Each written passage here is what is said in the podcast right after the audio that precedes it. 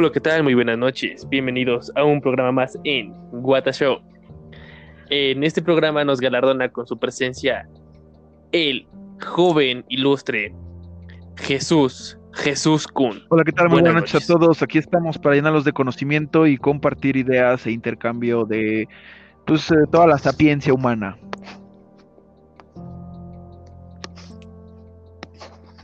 Perfecto, muchísimas gracias. También contamos con el galardonado, premiado, excelso y excelso profesor Macfredo Burger King. ¿Cómo se encuentra?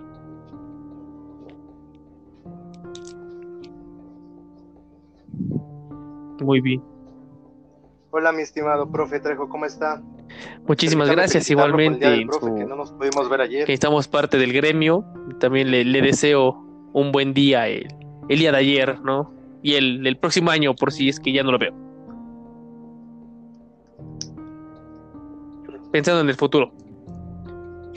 Está bien, muchas Entonces, el tema del día de hoy va a ser sobre las conspiraciones secretas que tiene este planeta azul llamado Tierra. El tiempo que crean que tengan y desde cuándo creen que existen. Empezamos con mi estimadísimo Chucho Kun. ¿Qué idea nos puedes dar sobre este tema? Bueno, mi queridísimo eh, Soutrejo, hay muchísimas teorías que vamos a compartir esta noche. Eh, también la podemos complementar con algunos experimentos que también suenan eh, bastante eh, más allá de lo que uno puede concebir. Pero podemos comenzar ahorita iniciando el tema con lo de eh, que hubo una teoría que explicaba por qué las deidades que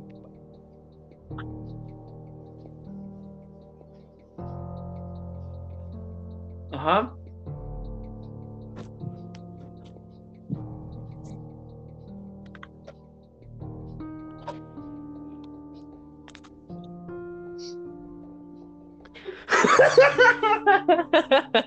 Güey, ¿Qué pasó? güey, ya lo agarró la NASA, güey, ya valió verga, güey. Chucho, ¿estás bien? Chucho. Bueno, aquí estoy. güey, ve- ve- Aquí ve- estoy. Chucho, ¿estás bien? ¿No me escuchan? Es que se escuchó como ruidos de, abdu- de abducción, güey. Se, se escucharon ruidos como que de una bolsa, güey. Y de repente No me digan eso. estabas, güey. ¿Ya me escuchan? Sí, güey. Sí. ¿Qué Pero es que sí demonios? fue ¿Qué puro demonios pasó? Yo no escuché cómo se empezó a reír el chintoso. Y yo así de, ¿qué, qué, qué pasó? ¿Por qué no me están respetando mi tiempo?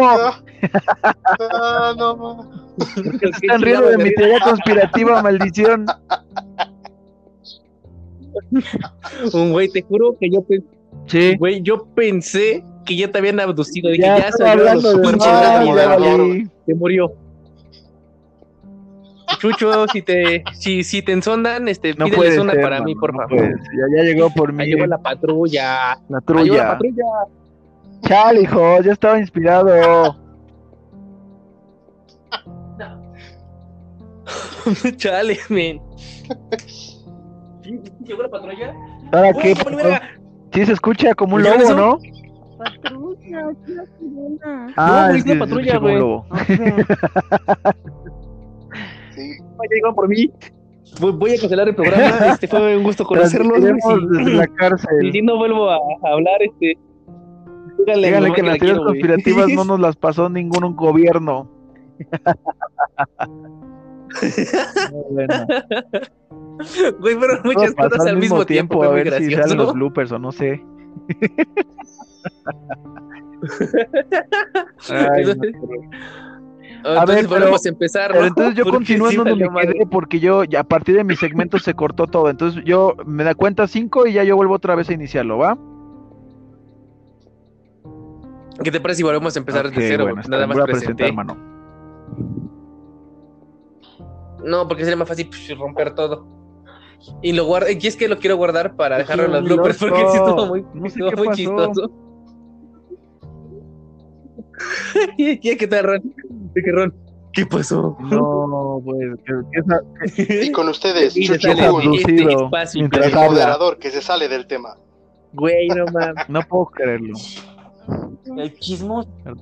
Va, una, dos y tres. Hola, ¿qué tal? Muy buenas noches. Bienvenidos a un programa más en What a Show.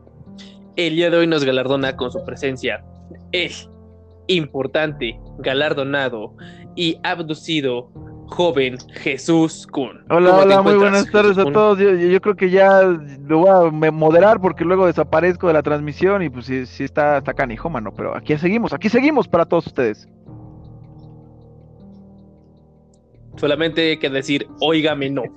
Óigame no. También tenemos a un especialista en el tema sobre los temas en general, porque es el temero de los temas. El profesor Mac Coronel McDougall Fredo.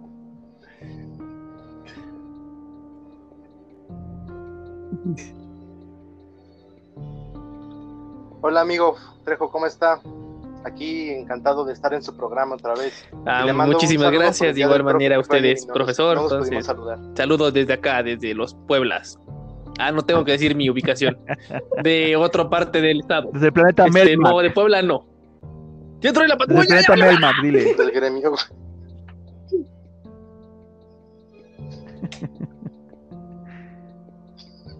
Pobre cuate, güey. Güey, es neta, entró la No puede patrulla. ser, mano, no puede ser. ¿Por qué no podemos hacer un tonto programa de teorías conspirativas sin que la policía venga a buscarnos? No lo sé, pero Ya ya, están valió. abriendo juego, güey. No el pedo, güey.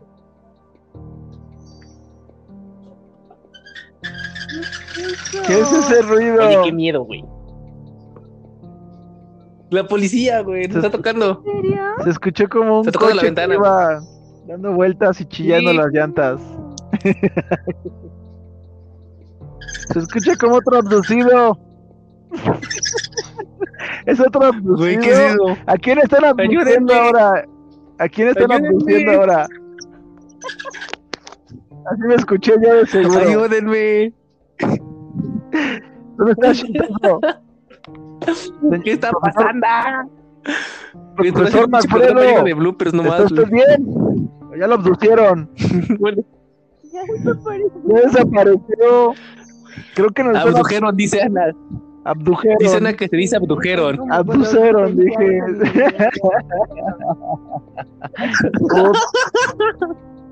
Ya te abdujeron. Eh, ahí, va a que- Abdujeron. ahí va a quedar, ahí va a quedar mi, mi maestría trunca. ¿Cómo lo bolean, güey? No más. Ok, gracias. Ay, gracias, abdujeron. Chintoso, Perdón. ¿a Juancho te habían abducido o qué pasó ahí? ¿Por qué lo bolean? ¿Por qué le bolean, güey? Pues ca- casi me ¿Por qué abducen. No, güey, están boleando, bajo. ¿Por qué te bolean, güey? No manches. A ver, vamos a conjugar Abducir, la palabra abducir. Pobre pajo, güey. Yo me abduzco, tú te abduces, él se abduce, nosotros nos abducimos. La gramática marciana. De, de- Ah, de- de gramática abducción, marciana. güey, un diccionario de gramática. Un diccionario de abducciones. Perdón. ¿Para qué, mam? ¿Ya, ya se fue la policía ¿Para o qué ahí sigue? mamadas, güey? Es un diccionario de poética, espérame. Ahí sigue, güey. Y más ese, se llegó, llegó la gente, se le cayó la patrulla, güey. Creo que ¿Hay fueron ley a seca armar de casualidad? Ah, caray, entonces sí, No, sí está raro.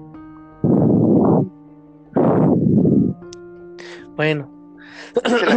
Después de esto, de este pequeño este em, contratiempo, estimadísimo maestro Fred. este, ¿cómo se encuentra? Espero que muy bien de, de salud física, psicológica, mentalmente y no lo hayan abducido. Abducido. Abducido.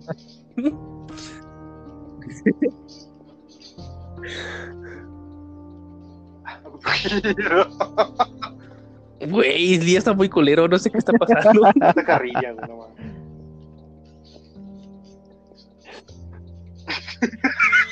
Allá por sus, allá, allá por sus terrenos, profesor Fredo, no, no pasa nada extraño. Oh. ¿Todo bien? ¿Quiere voltar hacia atrás? No, a ver, voltea hacia Imperio. atrás, güey, si no ves alguna sombra o sientes una presencia. ¿Qué tal si tu Cristo se vuelve a mover, güey, como el de Marcelino Pan y Vino? Ve a visitar a tu Cristo, güey, pregúntale qué está pasando. Ah, hijo. Pero ese está como a. Ah, que, que como te jale las patas, a ver está tres metros, no tres pisos abajo, güey. Qué caray. Ese fue. Chales. Bueno, entonces, este. Muy buenas noches. Vamos a hablar sobre un tema bien. No sé, güey, ya vamos a 37 minutos de. Y el vegano, güey. Oye, sí, sí, abdujeron al vegano. Y ahorita estaba en su. Si lo abdu Abdujeron. abducijeron. Abducir. Ab- abdujar. Abdujeron. Güey, el, Sí, güey, Güey, ese el güey, vegano- este. eh, maestro director de una es escuela, profe, pero es- tiene su licenciatura en enseñanza de historia. Y te digo que para mí que estaba en, su- estaba en su granjita, güey, en su huertita de vegano. Y órale, que lo eche para Estaba en sus era una vaca y cuando- órale, el vegano. en sus Llegaron a maizales, güey, como un- los un de- Le dejaron un mensaje en los. En el campo. En sus maizales. A ver, anótalo hoy, en el, hoy. anótalo en el día de hoy, en la bitácora. Bitácora del capitán, sábado 16 de mayo del 2020. Después de casi dos meses de cuarentena, nos visitan los alienígenas. güey. Ey. Abdujajajados. Muy bien, Fuimos abdujijidos, güey. abdujados. Abdujados. Ok. Después de estas clases de pues, gramática y del diccionario de gramática de, abdu- de abducciones, podemos empezar con el programa. Muy bien, el programa del día de hoy va a tratar sobre las sectas que queremos que pueda tener este, esta sociedad, desde cuándo es que podríamos tener conciencia de que existe este tipo de, de situaciones y cómo es que repercute realmente en la sociedad actual. Entonces, estimadísimo sujeto de prueba número uno, Jesús Kun, ¿alguna opinión sobre ello? Sí, mi queridísimo Sau Trejo. eh, esta noche vamos a estar tratando de diferentes teorías conspirativas. Eh, yo quisiera aportar con una de las que me han parecido las más interesantes. Eh, se dice que el ser humano en cierto modo no pertenece a la Tierra y que posiblemente podría haber llegado a través de un meteorito. Como tú sabrás, existe una teoría de evolución llamada la panspermia, en donde la vida pues llega desde otro lado del universo, choca eh, eh, en alguna parte, en algún territorio y pues si es propicio para que empiece a desarrollarse, pues se puede generar una, una historia a partir de ese, de ese acontecimiento. Pareciera que pasó algo así con los seres humanos, que posiblemente venían en un meteorito algunas células y estas cuando llegaron a la Tierra, eh, pues se formaron parte de todo lo que estaba ahí, empezó la vida y poco a poco la evolución y bueno, la historia como ya la conocemos, ¿verdad? No sé qué opinen mis queridísimos eh, profesor Macfredo.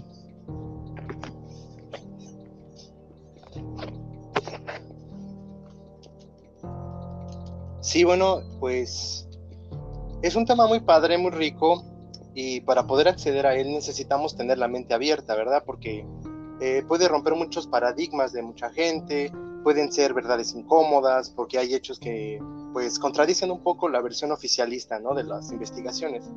Pero bueno, eh, a manera de apertura quisiera mencionar que cuando hablamos de conspiraciones, eh, en este sentido actual, ha tenido un tinte como, con- bueno, le dicen conspiranoico, ¿verdad? La serie de teorías que ponen en, en tela de juicio o en, o en crítica las, las, las posturas oficiales, ¿no? Pero ¿a qué se refieren estas teorías de conspiración? Pues bueno, eh, está como lo menciona Trejo y, el, y Chuchocún de la creación de la humanidad, eh, la vida en otros mundos, conspiraciones militares, conspiraciones tecnológicas, eh, etcétera. O sea, hay una, una serie de ramas en este mundo de, la, de las conspiraciones que se relaciona mucho con la ufología, los casos paranormales, eh, la, la investigación de criaturas que posiblemente son de procedencia fantástica, también lo que se le llama la arqueología imposible o prohibida, eh, donde pese a las pruebas, pues está como muy criticada ¿no? su, su existencia. Pero, por ejemplo, eh, ¿qué entendemos por una conspiración? ¿Qué es una conspiración?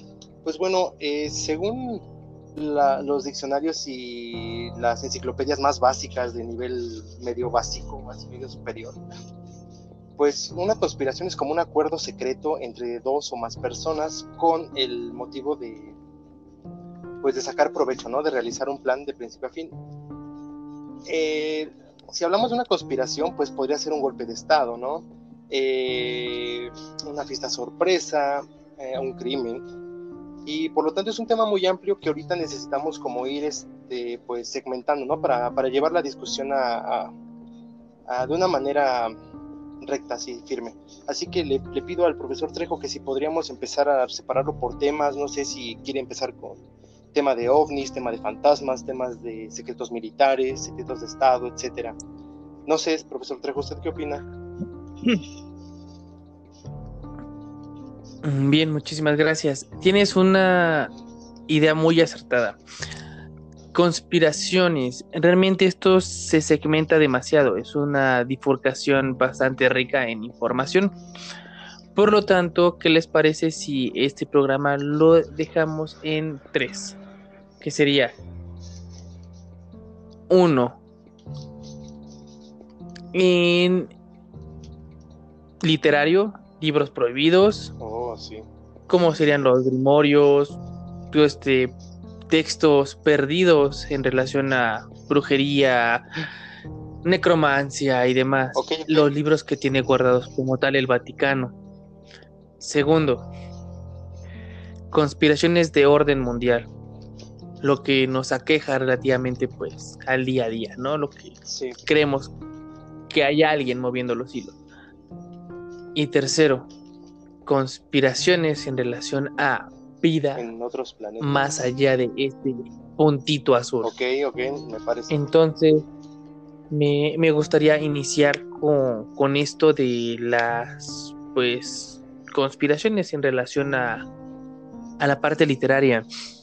En cierta ocasión, yo creo que todos hemos escuchado sobre que la mayor biblioteca que se tiene en la actualidad de pues, libros antiguos lo tiene la, el Vaticano como tal Sí. pero todos estos libros están prohibidos. Ninguno de estos libros es pues público como tal y si tú quieres ver un libro, tiene que ser uno autorizado, tú tienes que ser parte de su gremio y aparte son visitas como tal pues supervisadas. Los libros te los llegan a prestar.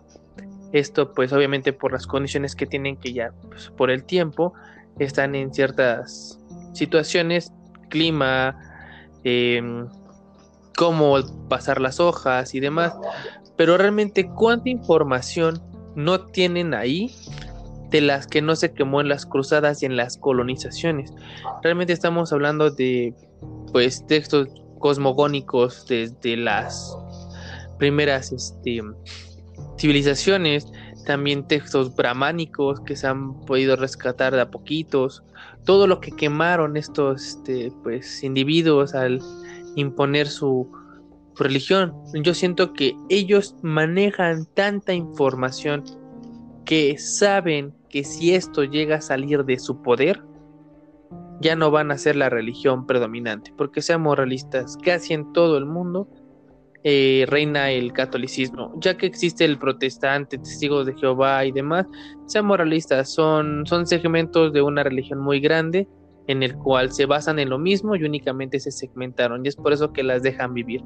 Todo lo demás realmente es únicamente pues en sectores o en regiones del mundo, en todo caso el asiático, en todo caso pues el islam, que ese pues sería uno de los primeros, y África, que son los brahmánicos. Entonces de ahí en fuera todo se rige a base de, del catolicismo. No sé qué usted piense, señor Chuchucun. Bueno, ahorita que me estabas comentando sobre lo que son los, eh, los textos literarios que se tienen ocultos, eh, claro, eh, estoy de acuerdo contigo, la iglesia como tal y las diferentes religiones pues van haciendo como los compendios de toda la literatura que ellos consideran pues fortalece lo que quieren enseñar o las doctrinas que tienen ciertas características pues se se basan a partir de, esa, de esos textos literarios.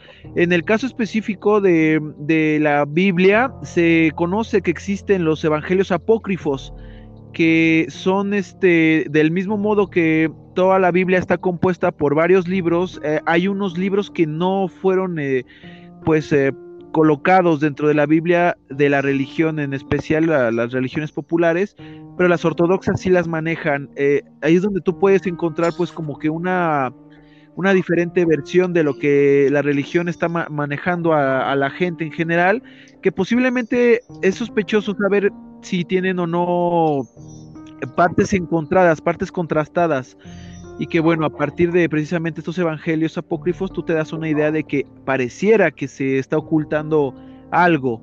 Entonces, eh, una teoría conspirativa podría ser esa de que ya se está cuestionando lo que es la, los conceptos básicos de la religión, en especial la, la cristiana, a partir de estos textos. Mi querido Fredo, ¿tú qué sabes sobre los textos apócrifos?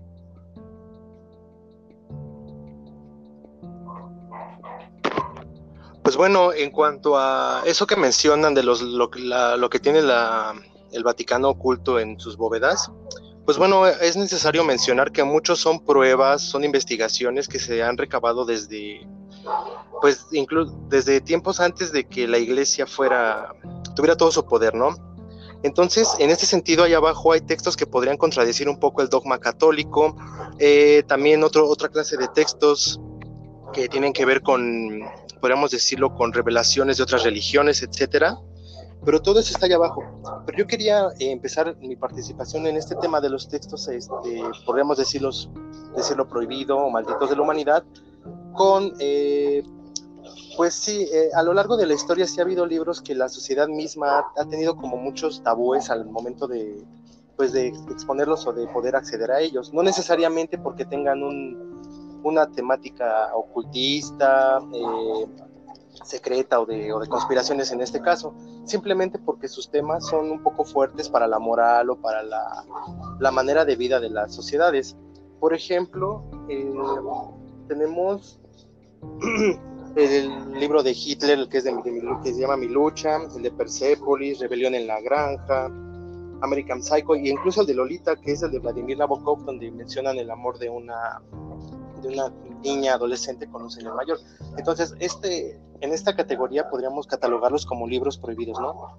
Pero ya entrando en materia de, de índole esotérica y misteriosa, pues bueno, sí, sí tenemos algunos ejemplos que nos han sobrevivido y que, el, y que los investigadores no saben de dónde son estos textos, no saben quién los escribió, y algo muy curioso, no saben lo que dicen esos textos porque están escritos con una caligrafía que es muy, está muy encriptada. Por ejemplo, el manuscrito de Voynich, no sé si lo han escuchado, o el Códice Serafinius, donde son una serie de ilustraciones fantásticas, incluso podríamos decir este, psicodélicas, porque manejan unas ilustraciones que podrían eh, rayar en lo fantástico, en lo, en lo surrealista y estas imágenes eh, no se sabe si es un compendio de algún catálogo herbolario o de, o de animales de otras regiones, porque son, son como mezcla de, de, cosas que conocemos, de plantas, de animales, pero que están entremezcladas y parecen de pesadilla, ¿no? Parecen de sueño. Y a esto va, este, va además acompañado de una caligrafía muy extraña que no han podido eh, revelarla hasta la fecha, o sea, no, pocos son los que realmente pueden comprender algo de este, de este tipo de libros. También tenemos, por ejemplo, uno de los libros más eh, famosos que son prohibidos y que a la fecha todos siguen buscando, es el que menciona H.P. Lovecraft, que se llama el Necronomicon. Y ese ha trascendido de tal punto en la, en la cultura popular que pues está en muchas, en muchas partes, ¿no? En cómics, en películas, en videojuegos, ya forma parte de nuestra cultura. Y por ejemplo, este libro, que es el Necronomicon, según fue escrito por el árabe loco y en él se manejan algunas este, fórmulas para poder tener contacto con los dioses, con entidades y pues ha sido muy buscado. Actualmente eh, pues está el público dividido entre que sí existe y de que no. Hay un sinfín de copias, hay intentos por los fans de, darle este, este toque de veracidad a, a lo expuesto por Lovecraft. Si ustedes van, por ejemplo, aquí en Ciudad de México, atrás de Bellas Artes, ahí donde se pone la feria de minería, van a encontrar un pequeño tianguis. Bueno, pues en ese tianguis hay, en los primeros puestos, llegando por atrás de la Casa de los Azulejos, hay un puesto que se dedica a, hacer libros así fantásticos. Y en este caso, pues cada ocho días pueden ver una copia del Necronomicon hecho en cartonería o con tela así muy, muy asombrosa, ¿no? Pero no se sabe bien qué es el interior, qué es lo que dice. Entonces, en estos temas, pues hay muchos libros que en toda la historia han estado prohibidos. Ya más, más adelante que empecemos con la historia de, bueno, de, en el tema de, los, de la vida en otros mundos, pues un texto que estuvo prohibido mucho tiempo fue de Giordano Bruno, eh, un filósofo que mencionaba que había vida en otros planetas, había más mundos, había más criaturas, y, lo dijo en una época donde la, la iglesia estaba completamente eh, intolerante ante este tipo de, ideas y pues por lo tanto fue, fue quemado, fue torturado Giordano Bruno. Pero ya después de tantos siglos, pues sus ideas comienzan a tener fuerza. Actualmente es como lo han podido rescatar un poco. Pero sí, en este sentido es, es, muy amplio eso de los libros. No sé si ustedes conozcan otros. Ok, muchísimas gracias, estimadísimo Macfredo Coronel McDougall. Este, efectivamente, en relación a este tipo de cuestiones de censura a la literatura, allá habíamos comentado sobre el miedo a lo desconocido. Entonces, realmente también somos muy temerosos a lo nuevo. No nos gustan los cambios, no nos gustan muchas cosas. Somos unas personas, unos animales de costumbres muy arraigadas. Por lo tanto, cuando llega a existir a ciertas cuestiones, llamamos libros, libros en este caso, donde tocan ciertas fibras que no tienen que ser tocadas, como por ejemplo tu religión, tus creencias, tu fe como tal. Entonces es cuando llega esta parte de la prohibición, pero hay pues visionarios a final de cuentas o allegados, abducidos, no sé, que hayan tenido algún tipo de experiencia en el cual esto lo lo puedan pues documentar en algún tipo de texto o, litografía o dibujo como comentaban. Y pues al tener este tipo de pues veracidad y al final de cuentas pues cambiar esta, esta percepción que tienes de tu realidad es cuando empieza como tal esta fricción en querer cerrar o tratar de prohibir este tipo de libros. ¿Qué libros hemos he escuchado que, que estuvieron prohibidos? Para empezar, lo de las el famosísimo libro de Nostradamus, mucho tiempo estuvo estuvo cerrado o estuvo prohibido como tal. Y hasta después cuando se empezaron a hacer pues sus sus predicciones real reales fue cuando empezaron a tomarle veracidad a esto. De igual manera, él no únicamente pues, era un adivino o, sí, adivino, sino también le hacía la alquimia. Muchas fórmulas alquímicas él tenía, también estaba buscando la piedra filosofal, la piedra filosofal de Fausto. Fausto, pues eh, también se le conoce porque vendió su alma al diablo según para poder revivir a su a su esposa. Esto fue para... Y de ahí salió lo del el arte de la necromancia, cómo pues revivir a los muertos. De igual manera muchos textos de Fausto están, perdidos en, el mundo, sino es que pues quemados y demás. Siento que este tipo de situaciones en relación, ya vámonos un poquito a brujería y pues cosas así medio extrañas, si no fueran ciertas, no habría tantas personas en diferentes partes del mundo hablando pues de casi el mismo tema y no tendrían tanta censura como algo que saben que realmente no pueda existir o se pueda hacer. No sé qué piensa usted, estimadísimo Chuchocón.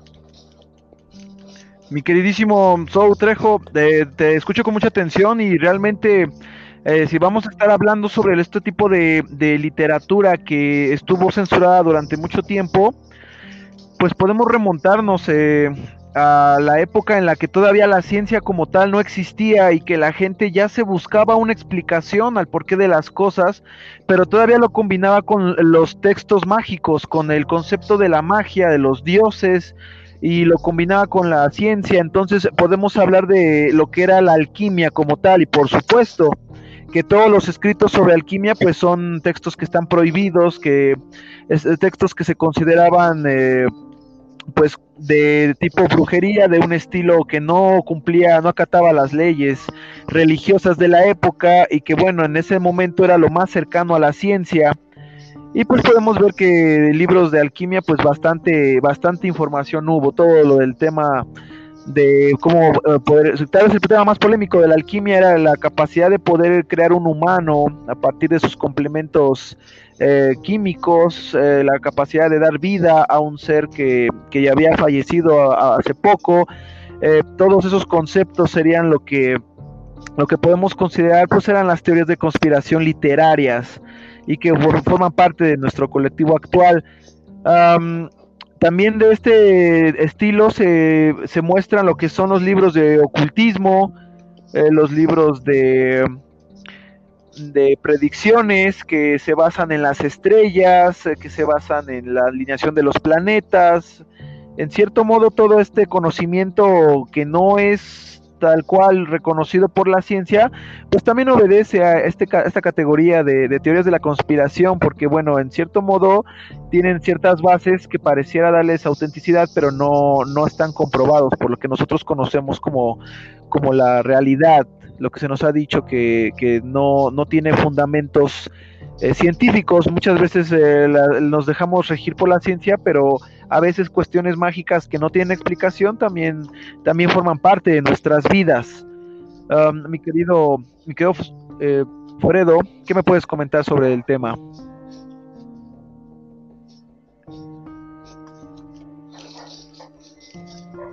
Pues bueno, sí, compañeros, es muy pertinente lo que comentan, pero siento que hay que eh, dejar en claro algo. Por ejemplo, mencionan libros de alquimia y de profecías, ¿no? Y yo les pregunto a ustedes, ¿qué diferencia hay entre una profecía y una predicción? Porque como que ese, ese, esos conceptos se, se confunden mucho. Por ejemplo, dicen que Nostradamus hacía predicciones o que los brujos y los videntes hacen predicciones. No son predicciones. Los bueno, en el carácter esotérico lo que hacen son profecías. Las profecías son sueños, son, son imágenes del futuro que llegan de manera pues, misteriosa, ¿no? Y una predicción pues se basa más en la probabilidad, se, se basa más en la estadística, conociendo cuál es el, la, la, probabilidad de que suceda algo, pues se puede hacer una predicción, ¿no? Como ahorita el caso del COVID.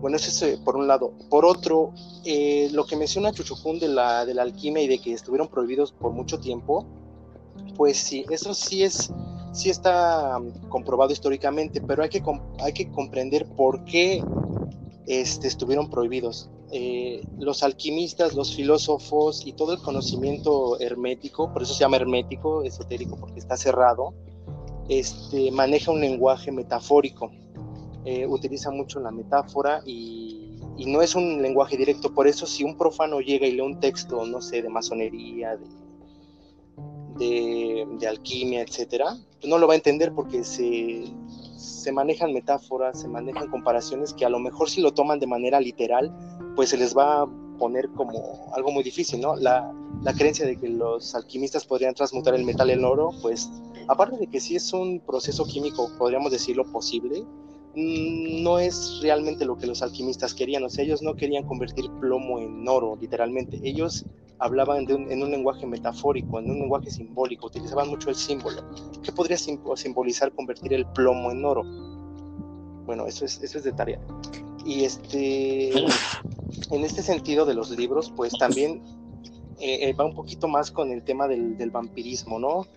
Eh, quiero meterlo aquí a discusión porque muchos libros pues como que están relacionados con temas de vampiros, ¿no? En las literaturas se ha mencionado mucho y, pues es un tema muy amplio. no sé si estuvieran de acuerdo que podría invitar yo a una experta en este tema, que es la maestra Diana Ivonne, que maneja este, estas problemáticas del vampiro y son cosas muy interesantes. Yo creo que ella podría aportar este, mucha tela para cortar, ¿no? En ese sentido. Pero entonces, eh, conforme en este tema, no sé si conozcan más libros o podamos hablar de un ejemplo en concreto. Ok, muchísimas gracias. En relación a, bueno, la, tarea que nos dejaste, me gustaría, pues, platicar un poquito sobre ello. Eso de metafórico de cambiar el plomo a oro, siento que es cambiar lo banal a lo extraordinario. Realmente, pues, todo, todo alquimista siempre buscaba más allá, ¿no?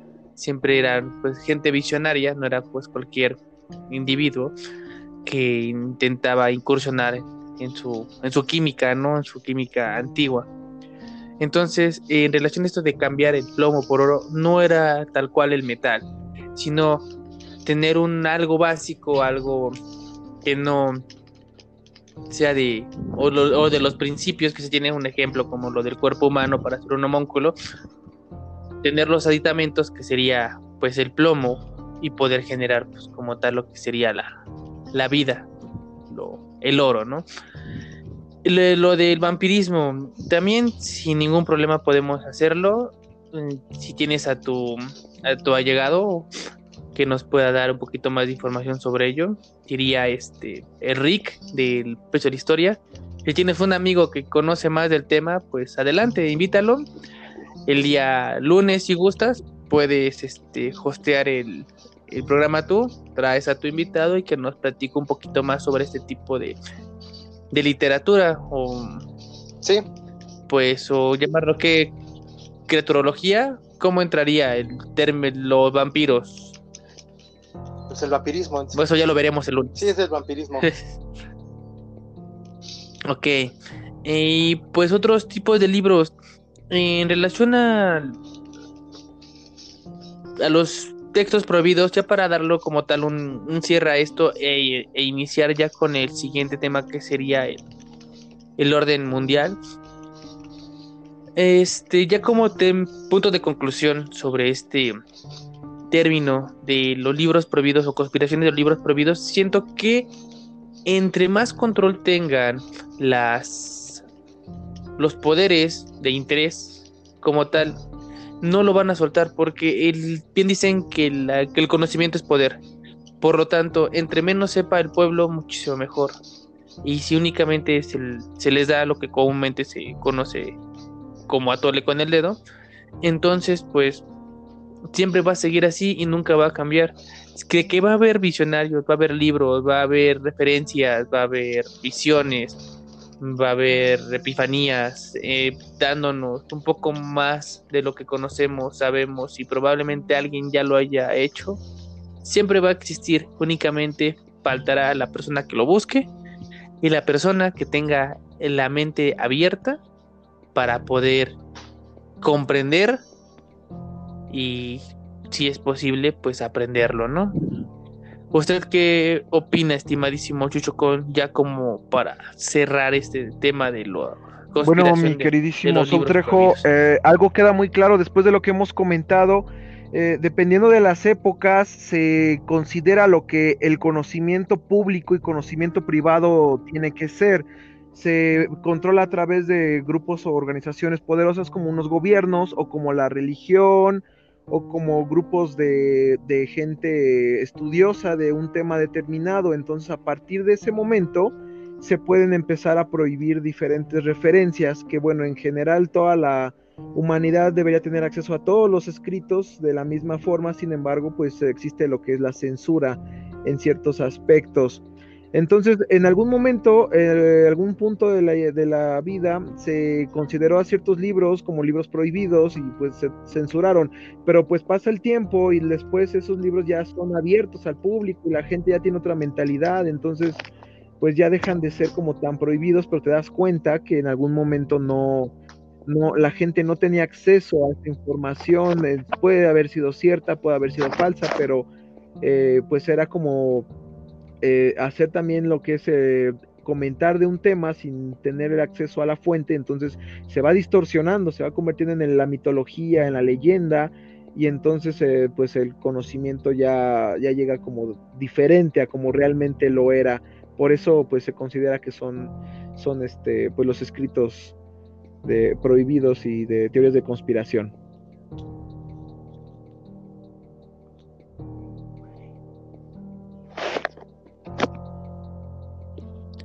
Perfecto, muchísimas gracias, Chuchocón. Y profe Macfredo. Pues bueno, para darle una especie de cierre a este tema tan padre de los libros prohibidos, ocultos, pues bueno, que, tenemos que tener en cuenta que existe lo sagrado y lo profano. Y así como estos textos encierran un conocimiento prohibido oculto, también habría que definir qué es oculto, por qué se llama ocultismo o esoterismo porque una cosa es exoterismo y otra cosa es esoterismo, con X y con S. Eh, pues hay que tener en cuenta que estos libros ya forman parte de nuestra cultura, podemos decirlo popular, de lo que nos nos atrae, ¿no? Es fantástico. por ejemplo, la Biblia satánica, el Necronomicon, los manuscritos apócrifos que comentaban antes, etcétera. Esta clase de libros ya tienen un carácter, pues, fantástico, ¿no? Que nos atrae. Nos gusta hablar de ellos. Eh, yo creo que si se llegaran a, exponer directamente su significado, pues perdería un poco el encanto, ¿no? Entonces, de esta manera, eh, al tenerlo así en un concepto de, magia misteriosa, oculta, pues es, es muy atractivo. Y yo creo que puede, puede brindar buenas, buenos frutos. Así como hay películas también prohibidas y censuradas, pues, pues es importante tener en cuenta que, pues que es un tema interesante, ¿no? Para tratar.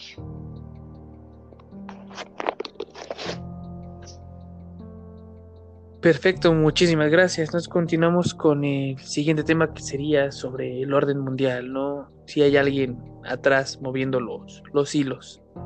Estimadísimo Chuchokun, usted sabe, conoce o ha inventado alguna secta sobre este tipo de orden mundial? Sí, mi queridísimo Soutrejo. Mira, el orden mundial como definición se le considera a pues aquella planeación eh, que en este momento sabe uno que los países y los gobiernos, pues cada quien tiene cierta personalidad, hay alianzas, pero como tal, digamos que las naciones todavía son eh, independientes, son soberanas lo que busca el, lo que se busca con este tema del orden mundial es juntar todo ese poder en únicamente pues una sola ideología, en una sola moneda y que alguien tenga el control completo pues ahora sí que del mundo.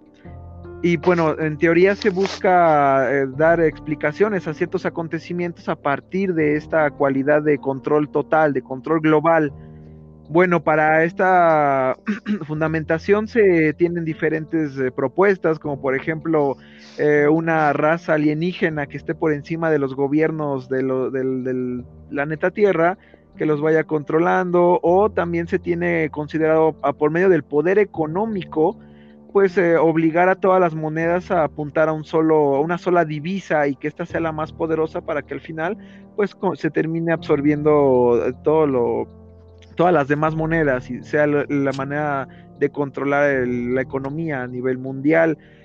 Eh, podemos empezar hablando sobre lo que son eh, pues la cualidad de, manipulación de la población por medio de la religión, por medio de las creencias, por, por a través del miedo, lo que se le conoce como la doctrina del miedo, se sabe que es una, es una forma de control pues de poblaciones a través de ciertas eh, historias, circunstancias o hechos que obliguen a la gente a, adoptar ciertos comportamientos.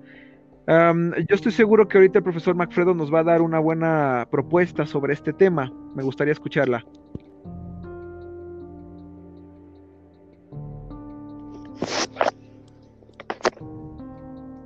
Sí, bueno, pues en, este tema de las, del control mundial, del orden mundial, podríamos decirlo, automáticamente lo que a la gente se le ocurre en primera instancia es eh, una sociedad secreta, ¿no? Un plan, una conspiración, lo, lo asocian mucho. Pero entonces yo quiero abrir este, esta participación mencionando aquello, aquello que es referente a las sociedades secretas, las hermandades pues bueno, actualmente es muy, muy difundido, muy, como muy, muy mencionado las, las principales sociedades que han existido, los Illuminati, la masonería, etcétera, ¿no? Pero en realidad yo creo que eso ya es más mediático en el sentido en que son las únicas que se habla. Pero, por ejemplo, no se mencionan los Rosacruces, el Club Bohemio, eh, la Golden Dawn, la Niebla, o sea, son sociedades que ni siquiera la gente sabe que existen. Y así como hay miles y, miles de temas que no maneja la sociedad, pues también hay sociedades que ni siquiera sabe que existen. Pero bueno, aquí hay que hacer un paréntesis. No todas tienen las mismas finalidades. Creo que ya lo comentaron ahorita en la introducción del tema. Porque automáticamente piensan control mundial, piensan este, manipulación de mercados e intervenciones y piensan que es algo maligno, ¿no? Pues esto sí se ha dado un poco a pensar por lo que yo les decía en el tema de la alquimia. Al mantener un, ciertas ideologías, podríamos decirlo, eh, no, no todos pueden ser miembros de esas sociedades. Ellos persiguen un, como un ideal, un ideal de persona, ¿no? Tampoco piensan que es pura gente mala, pura gente adinerada, pura gente etcétera. O sea, así como hay tantas personas y tantas ideologías, también hay sociedades secretas que van encaminadas para diversos fines. Hay algunas que son humanitarias, hay algunas que, buscan la expansión del conocimiento, la investigación, etcétera, pero lo mismo que pasaba con los alquimistas, como que disfrazan un poco sus conocimientos del vulgo, de lo profano, lo que yo les decía, eh, a través de un lenguaje metafórico. Pero ¿qué pasa si en este lenguaje metafórico empezamos a meter historias, eh, personajes, digamos, eh, demonios, espíritus, fuerzas?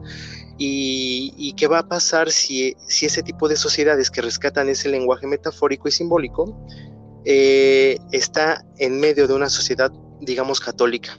Eh, recalcitrante, intolerable.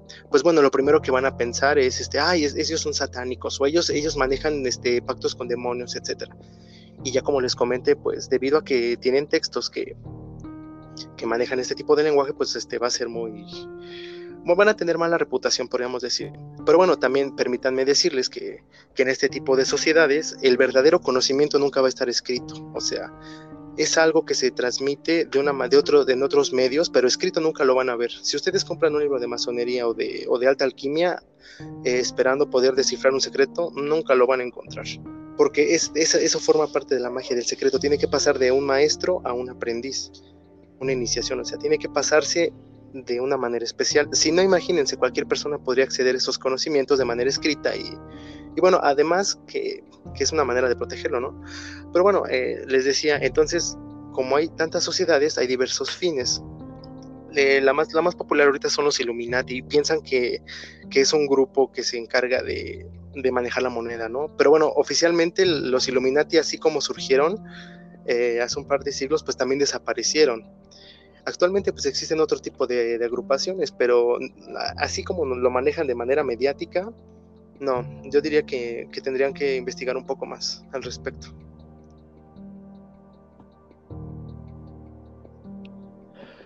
Ok, muchísimas gracias, estimadísimo profesor Macfredo. Como comentas, efectivamente, únicamente se hablan de las populares, ¿no?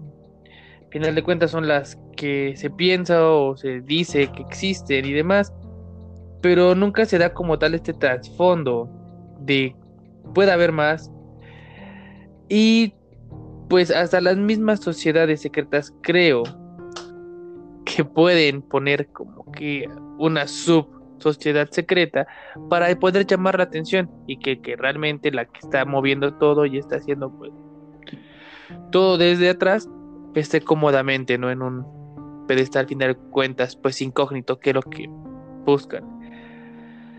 Esa parte de conocimiento que se guardan o que tienen se me hace pues muy interesante. Regularmente se piensa que entre mayor conocimiento, mayor poder, pero de igual manera genera una, una curiosidad tremenda qué tipo de información puedan manejar, qué es lo que puedan hacer con ella, qué es lo que saben realmente. Puede que tu realidad como tal sea un producto de lo que han creado ellos a través de los años. Un ejemplo, no sé, como, como, lo, del, como lo de Matrix, ¿no? De que esos güeyes piensan que viven en su mundo normal, pero planeta no, todos son ilusiones y demás. Entonces, hay una teoría de que probablemente todos seamos producto del sueño de un gigante. Entonces me, me interesa y me intriga mucho qué información es la que puedan tener y qué es lo que pueden saber y realmente cómo es que pueden ocupar eso para pues subyugar a las masas. En relación pues a la existencia de las demás sectas sería realmente muy interesante que nos pongamos realmente a ver qué tipo de sectas existen a dónde cuál es su función porque también como existe la maldad tiene que haber aunque sea una que sea buena no una que esté a favor de, de la iluminación de la liberación del pueblo de la liberación de la información entonces sería bastante interesante dar un seguimiento pues a esto. No sé qué piense mi estimadísimo Chuchucón. Sí, eh, todo lo que comentas es bastante interesante, sobre todo por el tema que comentaba el queridísimo profesor Fredo, eh, lo que son las sectas secretas. Es cierto que hay unas que son muy populares, ya realmente no son tan secretas, pero para hacer eh, una secta secreta pues se pueden abarcar diferentes temas, ¿verdad? Entonces no no se podría encontrar alguna que fuera como relevante porque por la misma secrecía no sabríamos de todo lo que se está eh, hablando dentro, como pueden ser sectas de diferentes eh, cuestiones, ya sea eh, pues para sacrificios, para rituales, para orgías o inclusive para el conocimiento. En ese aspecto se me viene a la mente lo que es la francmasonería o la masonería.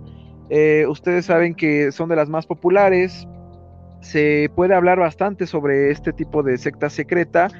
Y bueno, se salen, salen muchísimas teorías de la conspiración basadas en la masonería, que si es un conocimiento que solo la gente allegada a ciertos grupos de poder tienen, eh, si es posible que se hayan perpetrado algunos eh, atentados a partir de, de información que corren estos grupos en esta en, estas personas que están metidas en, conocimiento que no, no la gente ah, tiene acceso de manera pues fácil y que para poder, exactamente como lo decía mi querido compañero Fredo, para que tú pudieras eh, tener este conocimiento no lo ibas a encontrar escrito en ningún lado, tendrías que formar parte de una fraternidad y también de una pues de una forma en cómo pasaban de un maestro a un aprendiz y que solamente la gente pues que se ganaba el derecho a, tener este conocimiento pues lo podría eh, de igual manera pasar a otra persona que lo considerara pues capaz o, que tuviera los requisitos que se necesitaban.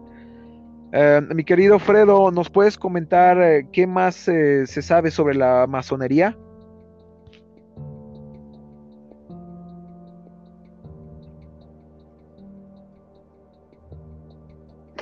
Sí, bueno, eh, pues bueno, es un tema muy interesante también este, debido a la gran difusión que ha tenido en los últimos años. Pero bueno, en, sí la historia de la masonería no es algo oculto, no es algo que esté como prohibido, podríamos decirlo actualmente, ya que los libros, las películas, las series se han dado a la tarea de, pues, de difundirla, ¿no? Yo siento que ese, ese aspecto de darle, lo, lo que le decía de los libros prohibidos, darle un, un sentido como misterioso, como que lo vuelve más atractivo, como, como que se oculta en su mismo velo, ¿no? ¿Cómo, cómo se oculta? Pues estando a, a, los ojos de, la gente. Pero bueno, eh, en este caso la masonería pues es como un, podríamos decirlo, una tradición simbólica, esotérica, que no empieza con su fundación eh, hace un par de siglos, sino que se remonta, podríamos decirlo, como a, a otras sociedades secretas de toda la historia que se conoce y que se desconoce o como yo les decía en la arqueología prohibida, no se quiere reconocer. Eh, así, eh, eh, en, primera mano, puedo mencionarles que la francmasonería rescata mucho de la orden de, los caballeros templarios que estaban este, encargados en las cruzadas de vigilar la Tierra Santa y todo eso. Esa es como su, raíz, podríamos decirlo oficial. De ahí vienen la, muchos ritos, también se rescatan muchos ritos de la, de la, cultura egipcia, que también tenían sus sociedades secretas ellos, ¿no? Pero en, el, en, cuanto a la historia de la masonería, pues es de ahí, de los caballeros templarios. Incluso todavía manejan mucho lenguaje de esta orden. Eh, recordemos que esta orden fue disuelta por el, por el, por el Vaticano, podríamos decirlo, no, no el Vaticano, por la Iglesia, sí. por el Papa Felipe el Hermoso, no es cierto, era el Papa Clemente V y el rey era Felipe el Hermoso, sí, y que el último maestro templario que se conoce es Jacques de Molay, que es quemado y antes de morir quemado él lanzó, una maldición a sus a sus pues, a, sus torturadores, ¿no? Que incluso esto se rescata en la saga de Assassin's Creed, les digo que está muy difundido, donde manda un mensaje diciendo que ustedes antes de que termine el año van a morir de tal manera y, va a ser así. Pues es lo que les digo, eh, como que está muy, muy difundido, ¿no?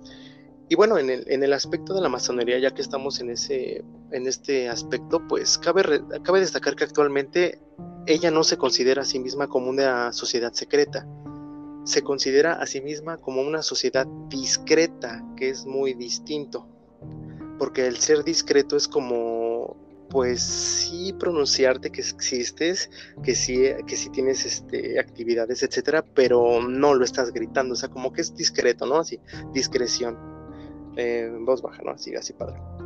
Y entonces hay que tener en cuenta esto, que muchas sociedades son discretas, no necesariamente tienen que estar en las sombras como, lo pintan muchos. Pero bueno, en este tipo de sociedades podríamos decir los que son esotéricas, eh, iniciáticas, podríamos decirle hermandades iniciáticas, pues se maneja mucho el símbolo, el, el ritual, la metáfora, Así como hay varias eh, diferencias, por ejemplo, en la Iglesia Católica, pues también este, hay varias ramas en la masonería. No crean que nada más es una sola madre. Hay varias. Está, por ejemplo, el rito escocés antiguo y aceptado, el rito de York.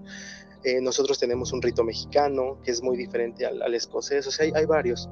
También entre ellos están, por ejemplo, los, creo que se llaman Shriners, Shriners sí, los que se encargan en ayudar a los niños, o sea, tiene cada quien como su propio, como su propia línea, ¿no?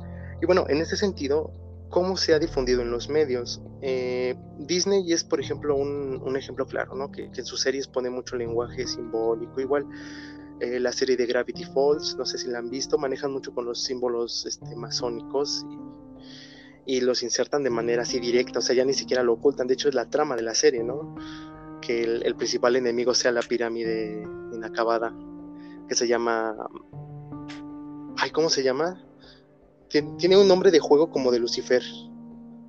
Eh, alguno de ustedes sabrá, pero sí acaba en Fer. Y es un ojo, es, la pirámide del dólar, ¿no? Y la, pirámide trunca, que es muy simbólica. Lucia Fernanda. es así más o menos. Y por ejemplo, ¿cómo no se ocultan? Eh, está una película que se llama... Eh, es con Nicolas Cage, ¿cómo se llama? Tiene que ver con el, tesoro, el tesoro o algo así. Y también manejan mucho lenguaje, o sea, no lo ocultan, ya lo están poniendo de manera de La leyenda del tesoro. Y que tiene dos partes y está muy padre, ¿no? Pero, pero bueno, ya es como que ellos mismos lo mitifican como para despistar al público y piensen que es otra cosa, ¿no? Pero bueno, sí, es un, es un tema interesante.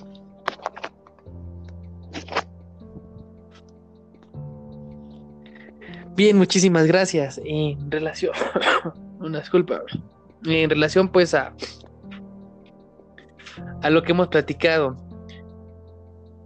Em, lo que comentó ahorita Fredo de líder templario, hay una canción de Warcry, se llama La maldición de templario, efectivamente, y platica sobre la maldición que hace este individuo, que es el líder templario, cuando lo, lo queman vivo. Y sí, o sea, platican que fue pues el que hacía el trabajo sucio y que conocía demasiada información y que pues al momento de que ya estaba todo relativamente tranquilo, pues decide mejor quemarlo, ¿no? Porque lo acusaron de traición. Está muy interesante, ahí se los dejo de tarea. Si no quieren jugar Assassin's Creed, pues está, está la rola, ¿no? Y pues sí, realmente dicen que no hay mejor escondite que estar a la luz, ¿no? Por lo tanto, este tipo de mensaje de masonería, donde pues lo pueden ver todo relativamente, dar esta pequeña o sutil mensaje de que estamos aquí, no lo olviden. También influye mucho en la parte de un adoctrinamiento, ¿no? Porque sabemos que existen, no sabemos cómo se comunican, la criptografía que manejan, puede, podemos verla, un ejemplo desde un comercial, un ejemplo de L'Oreal o un comercial de cereal, y tú lo ves pues, normal, ves al tigre Toño comiendo aquí bien chido y, de repente pues acaba el comercial y tú no viste nada diferente, pero para ellos sí, ellos es un diferente tipo de pues criptografía y se están mandando mensajes entre ellos. Pero tú lo poquito que llegas a rescatar de ello, sabes que quiénes son y probablemente se están mandando mensajes entre ellos, pero no sabes qué está pasando.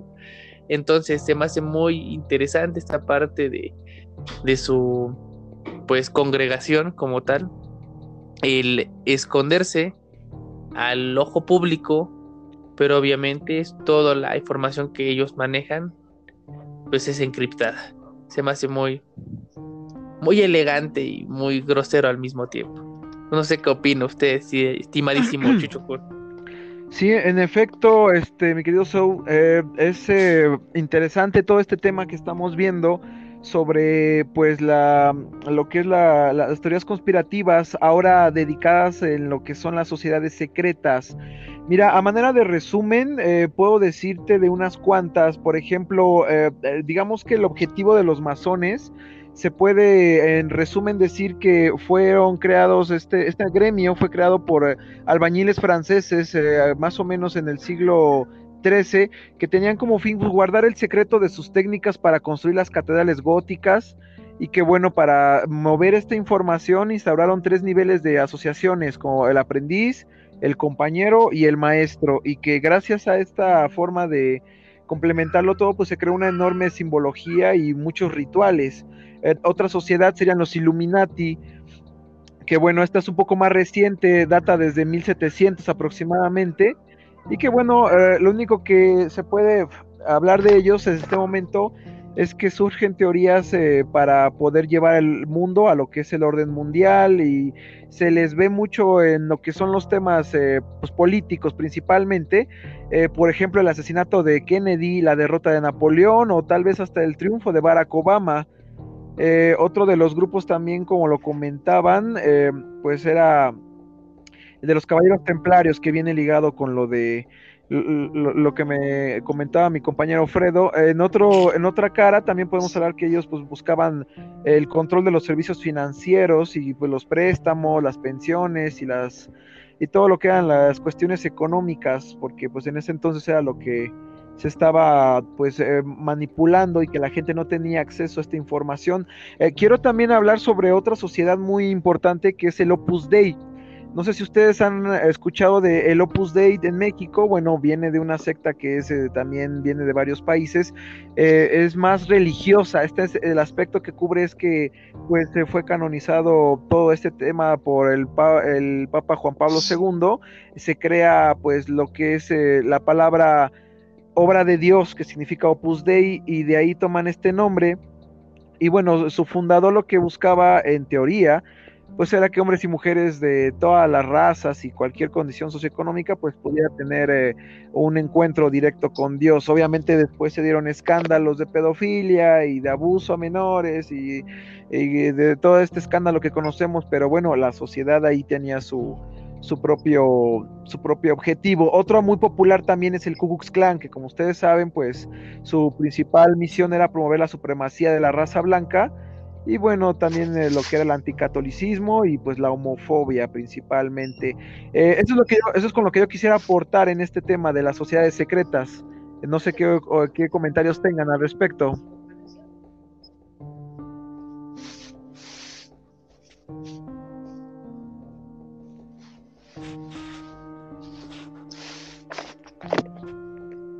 Pues bueno, eh, a ver, yo en este sentido que comenta, eh, pues sí hay como una, una, disputa entre la iglesia y en el caso de la masonería, ¿no? Pero es lo que les comentaba que se remonta hasta la orden del temple.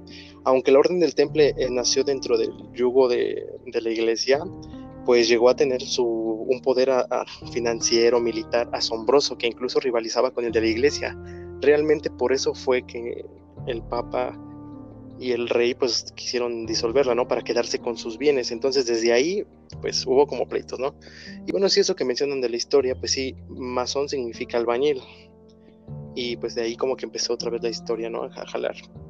Pero bueno, em, lo que comentan del Opus Dei pues es muy interesante, ¿no? Porque es como, como una contraparte muy recalcitrante de a dónde puede llegar. Y se ha visto en varias novelas eso del Opus Dei.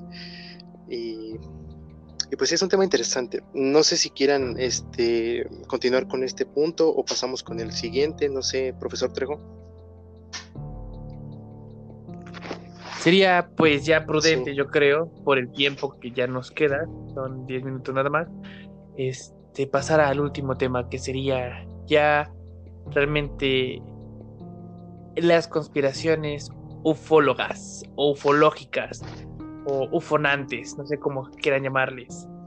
En relación pues más que nada a este tipo de contactos que, que hemos tenido desde hace pues ya unos miles de años con entes extraterrestres, un ejemplo, lo que ha sucedido con las dimensiones de las pirámides, ya sea en, México, en Egipto, en Perú, este tipo de medidas tan exactas, el corte de piedra, pues para su época muy bien hecho, Machu Picchu, uno de los mayores eh, secretos o pues, enigmas del, mundo mundial, ¿no? ¿Cómo pudieron hacer una, una ciudad con piedra volcánica, sino que pues esas madres pesan chingos, ¿no?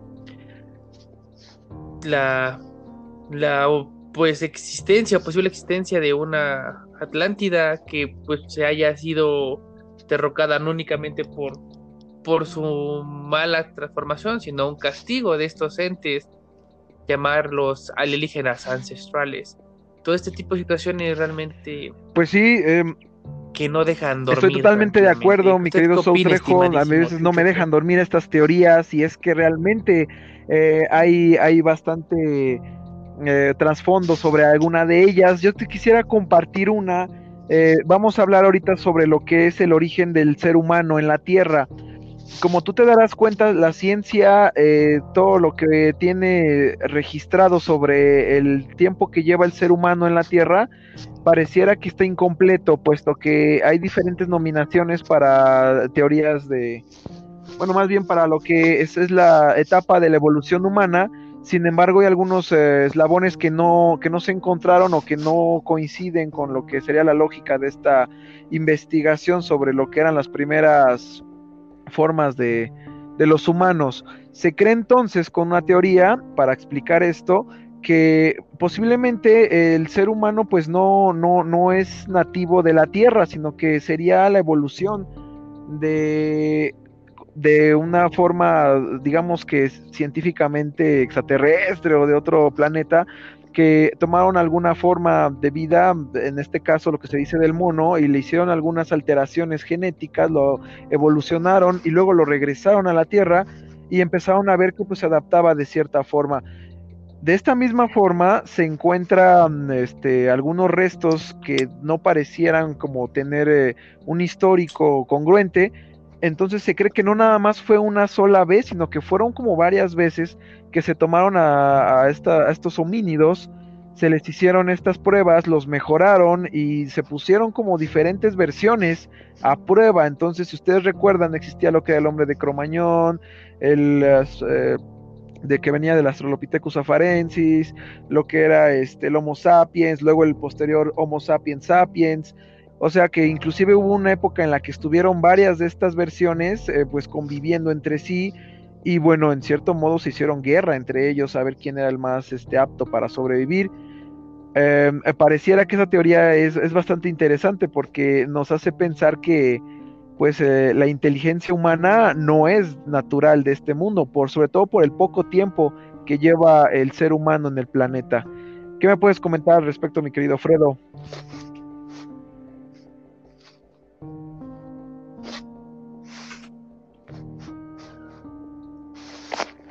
Pues bueno, eh, este tema de la creación del hombre, pues es muy padre, ¿no? Es muy rico porque retoma eh, muchos aspectos oficiales de, las culturas, ¿no?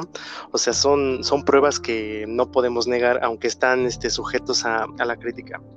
Por ejemplo, esto que mencionan del origen de la, de la mezcla entre un hombre y, un, y creación humana. ¿Sí se oye? Sí. sí. Bueno, ah, bueno. Por ejemplo, aquí se dice que hubo una alteración genética, ¿no? Y, que fueron los primeros este, pobladores humanos los que tenían contacto con estos seres y fueron este, plasmados en pinturas rupestres y que son seres así muy, muy fantásticos. Esta es como una, una de las teorías que podríamos decir que podría ser viable porque está plasmado en estas pinturas rupestres de la mezcla ¿no? de los genes. Pero hay algo, hay algo interesante, por ejemplo, en todas las culturas la maya, la sumeria, la judía, eh, los orientales también, pues siempre hay como semejanzas, ¿no? Hay como semejanzas en cuanto a, su- a- a sus mitos de la creación del hombre. Eh, y casi todas manejan que el hombre es- está hecho a semejanza de Dios.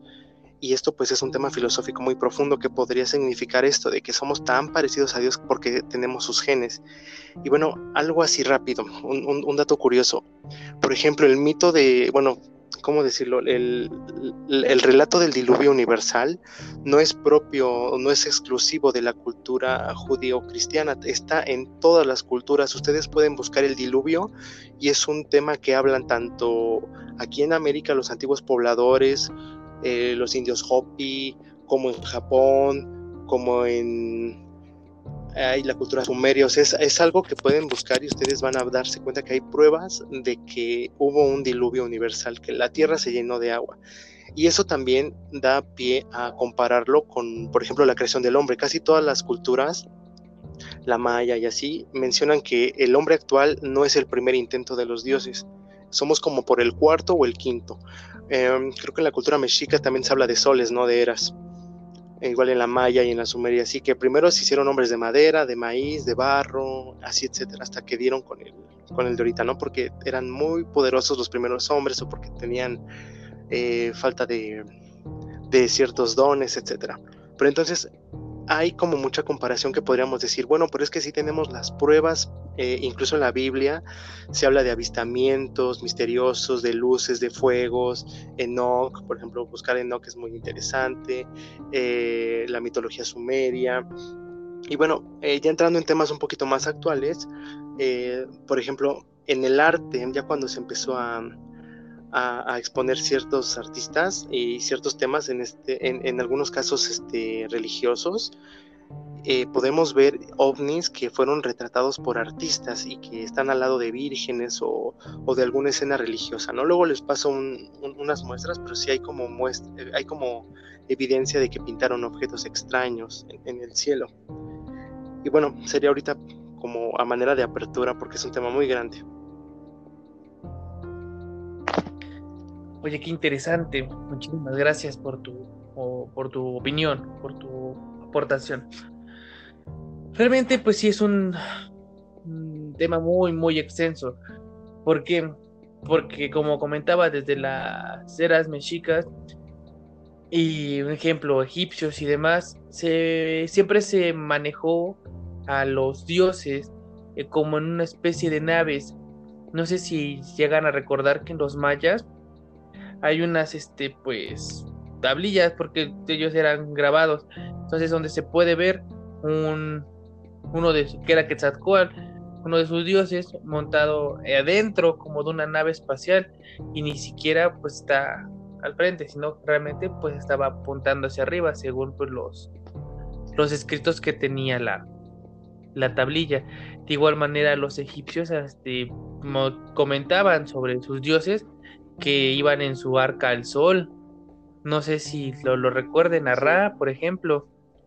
Ra que dio el, el báculo para poder este, tener salud y fuerza, que es el que se representa con todos los demás este, egipcios, que es el que tienen todos, que es como la cruz, con una bolita, un óvalo a la parte de arriba que eso pues este lo entregó Horus y era con lo que pues, representaba que ellos eran los faraones y que pues les daba como tal cierta sí, cierto poder en específico. Y de igual manera llegaban a visitarlos y se iban en sus arcas al sol al, al, sol como tal. Entonces la, la arca. entonces la la cosa la ajá eh, como la crucita, efectivamente. Entonces, no únicamente ahí, sino también pues tenemos la, las, las culturas precolombinas, ¿no?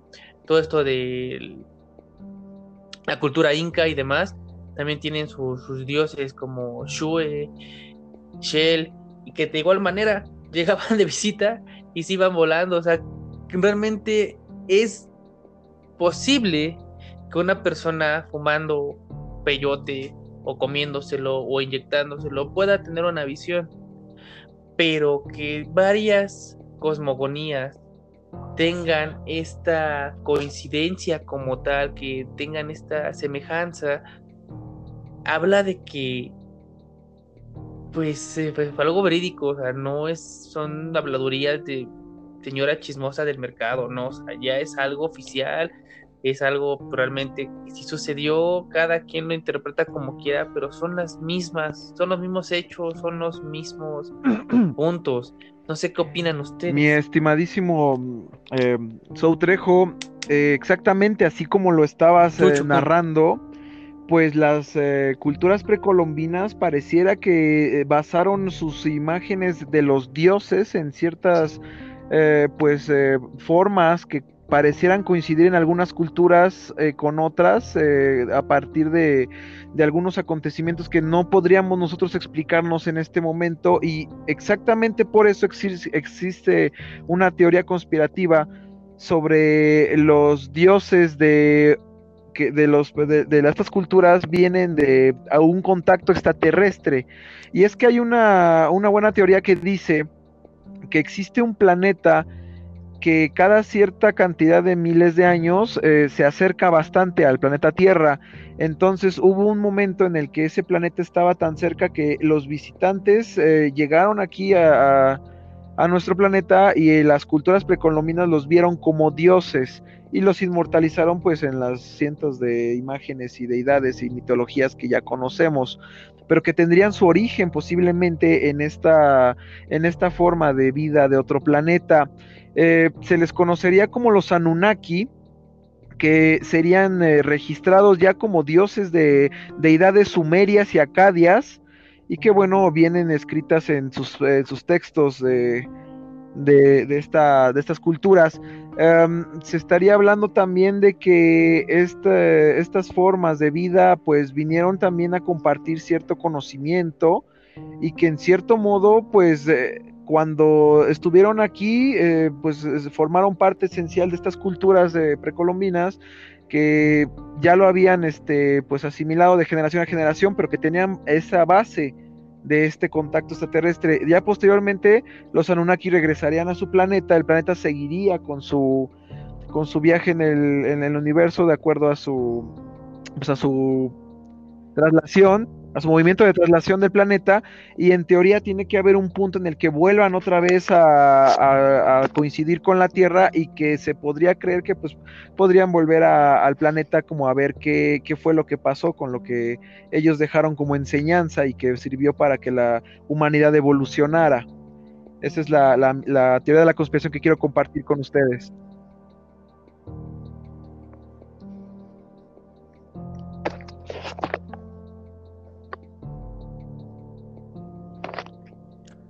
Muchísimas gracias, Chucho. Eh, maestro Alfredo.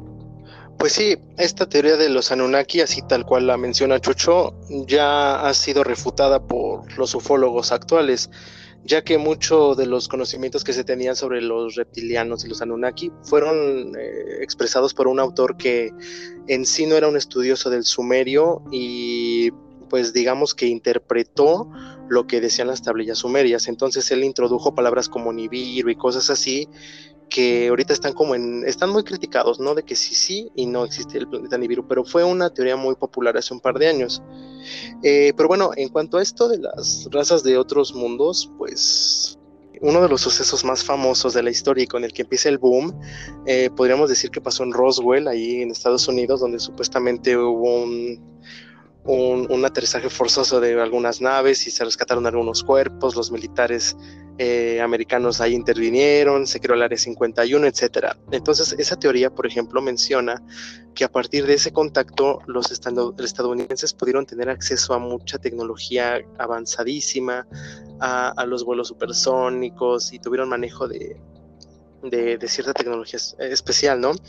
Pero también, por ejemplo, eh, un poquito más, más atrás, se ha mencionado que los nazis también tuvieron cierto contacto con estos seres y, y está como entre, pues entre también en debate, ¿no? Sí, sí, no, porque hay algunas pruebas, porque los nazis también eran un grupo, podríamos decirlo, esotérico que buscaba la perfección de la raza aria, pero se menciona que esta raza aria era una raza superior extraterrestre que habitaba ahí en, en, en zonas este, alejadas, y etcétera. O sea, es, es, otra teoría completamente eh, especial que necesitaría su tiempo, pero también está como muy ligada a esta, a esta visión de, de los alienígenas, ¿no?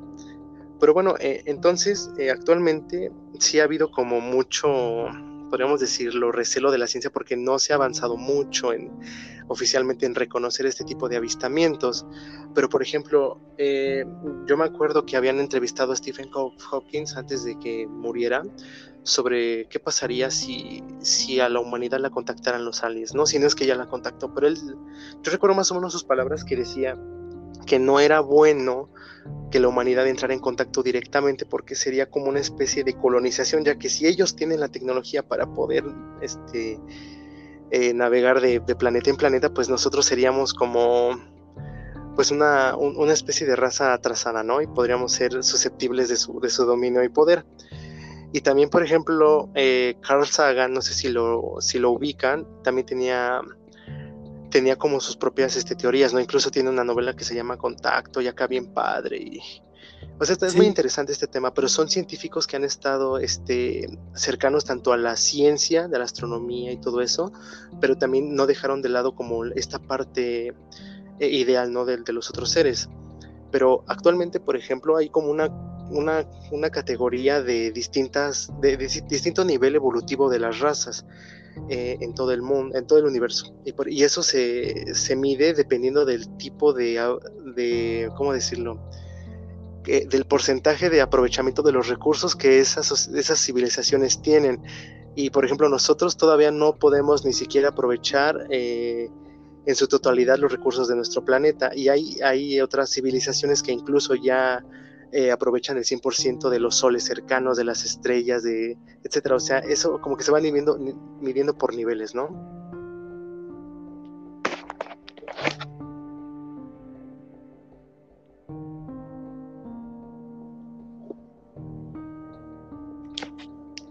Claro, muchísimas gracias por tu por tu idea. En relación, bueno, ya para poder darle un cierre a, a este tema que siento que pues nos faltó tiempo.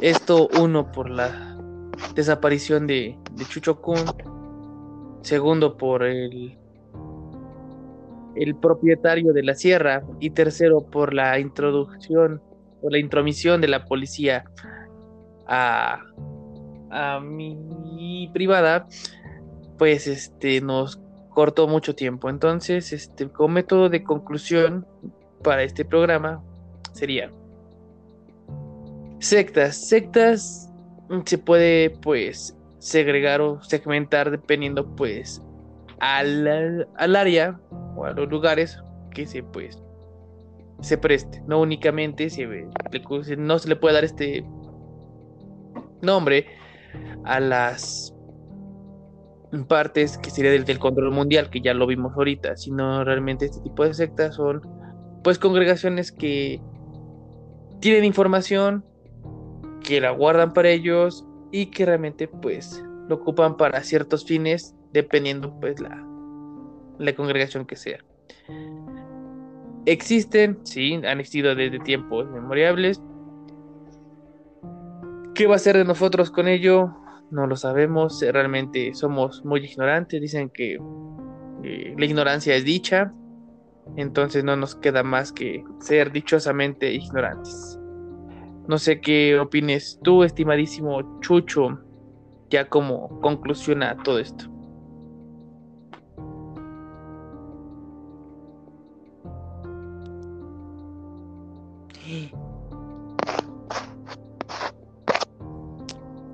Chucho, ¿estás ahí? Bueno, pues no, bueno, bueno, bueno, bueno, bueno, bueno, bueno, bueno, bueno, bueno, me ¿Me escuchas?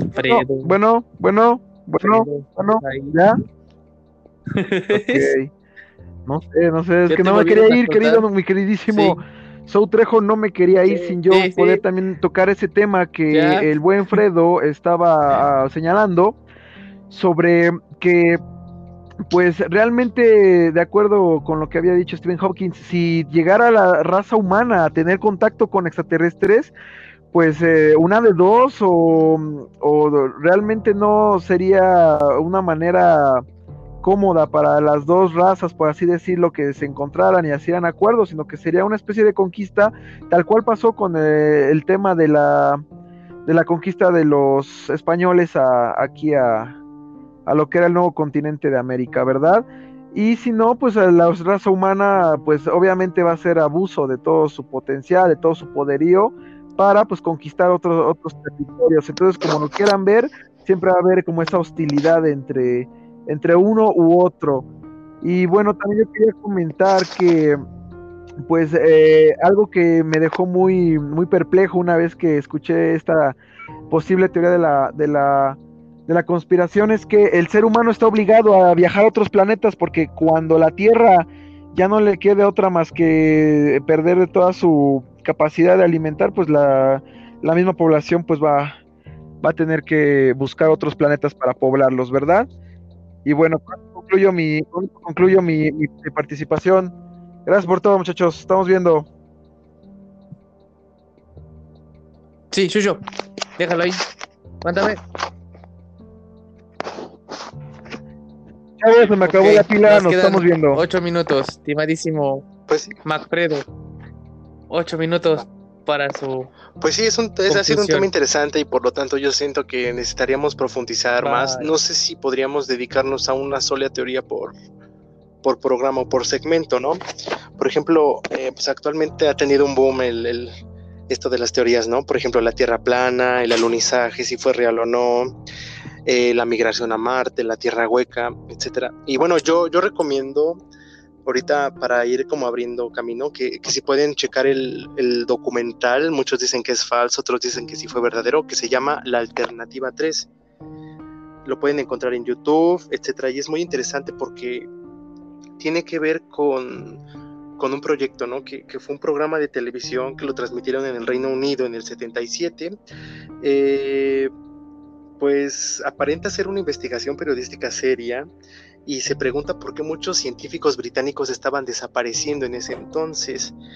Y pues bueno, hay, para no hacerles spoilers de cómo va más o menos, nada más la sinopsis es de que se estaba planeando cómo hacer que la humanidad sobreviviera, ya que había tres alternativas y las primeras dos eran muy este, pues difíciles de realizar y que la extinción humana era evidente. Entonces se estaba optando por la alternativa 3, que tiene que ver con un poco de la migración a Marte y por eso se había como esa fuga de cerebros, ¿no? O sea, estaría interesante que lo checaran y que dieran su, su opinión al respecto. Pero bueno, sí ha sido un tema muy padre. Eh, ojalá que más adelante entren otras personas y nos puedan dar su punto de vista y que, y que se pueda enriquecer esto, ¿no? Porque son temas así fascinantes que son muy actuales y que tenemos la virtud, la ventaja de que en, estas, en estos tiempos podemos acceder a más información que en, en comparación a otras épocas de la humanidad. Entonces podríamos eh, mirar un poco al cielo y, expandir un poco las preguntas, ¿no? De, de dónde venimos, por qué estamos aquí, porque eso es en, en el fondo lo que significa este interés por estos, por este tipo de temáticas, ¿no? Queremos conocer de dónde somos, qué somos y, como ustedes lo comentaban al principio, para dónde vamos. Gracias. No, no hay de qué. Muchísimas gracias a ti. Y si gustas, pues, y se permite, de igual manera, si conoces a alguien que nos pueda aportar un poquito esto, ¿qué te parece hacer un programa el día de mañana a las 6 de la tarde? Para que sea temprano, podamos hacer otras cosas en el transcurso de la noche. Y Ok, sí. un poquito También estaría tema. ¿Qué pendiente te eso del vampirismo, porque es un tema que es así como misterioso y que estaría atractivo para, para hablar y traer a la experta en el tema, ¿no? Que es que sería como lo más pertinente, que un experto que ha investigado, que ha leído las obras, ha visto películas, ha profundizado, pues nos dieras. Sí, este es, ¿Qué es es un tema muy serio porque también tiene su matiz de, de realidad y, y bueno, como, bueno, que sería pertinente que un experto en este tema nos comentara, ¿no? Todo lo relacionado al vampirismo. Perfecto, sí. Este se escuchó ya que tu hombre lobo te está reclamando. Entonces, este, yo creo que ya sería pertinente pues irnos a descansar. Como te comenté de mañana, nos escucharíamos a las 6. Aunaríamos un poquito pues el tema de lo que vimos el día de hoy. Y tú me dices, ¿sabes qué? El lunes si puede. le mandamos el enlace para que nos platique un poquito sobre su, su conocimiento o tú me comentas qué día se podría para pues agendarlo Sí, que fuera hacerlo un- un poquito más. Como una entrevista, ¿no? Como una Mm. especie de, de, de, de- de especial así padre. Ándale. Bueno, Mm, va, así como fue el tuyo, ¿va? Entonces, me comentas cuánto, cuándo puede. Va. para poderlo pues armar. Entonces, este, muchísimas gracias por estar con nosotros. Este, hay una, hay 45 minutos de, de bloopers, entonces este, los voy a poner después. Que tengan una excelente noche. Hasta luego.